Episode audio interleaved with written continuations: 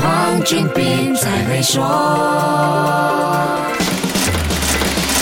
你好，我是黄俊斌。全世界现在都密切留意七月二十二号这一天。这一天的事态发展对欧洲当前的经济状况至关重要。市场认为这一天发生的变化足以影响欧洲的经济存亡，还会左右欧洲中央银行 ECB 是否还要继续激进的加息。那么七月二十二号究竟会发生什么大事呢？全世界密切关注俄罗斯是否会在这一天切断对欧洲的天然气供应。那为什么又是七月二十二号这一天呢？这就跟一条叫做北溪一号的天然气管道有关了。这条天然气管道是从俄罗斯通过波罗的海输送天然气到德国的。北溪一号从七月十一号到二十一号进行为期十天的年度维护工作。按照原定计划，北溪一号应该在当地时间七月二十二号恢复输送天然气到德国。但是就在维护工作进行到一半的时候，俄罗斯方面动用了合约中的不可抗力。条款。俄罗斯最大的天然气生产商 Gazprom 在七月十四号的一封信函里，向至少三个欧洲主要客户宣布，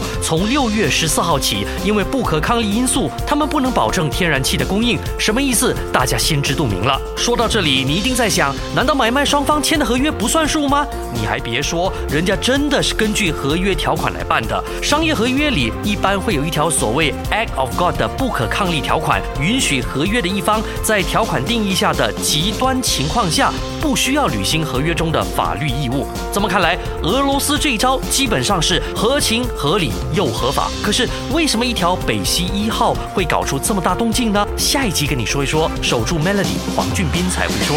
黄俊斌才会说。使用 Maybank To You Bit 和 Maybank To E 就能简化您的业务运营，并有机会赢取 Toyota Hilux 和季度现金奖。详情浏览 slash SME rewards.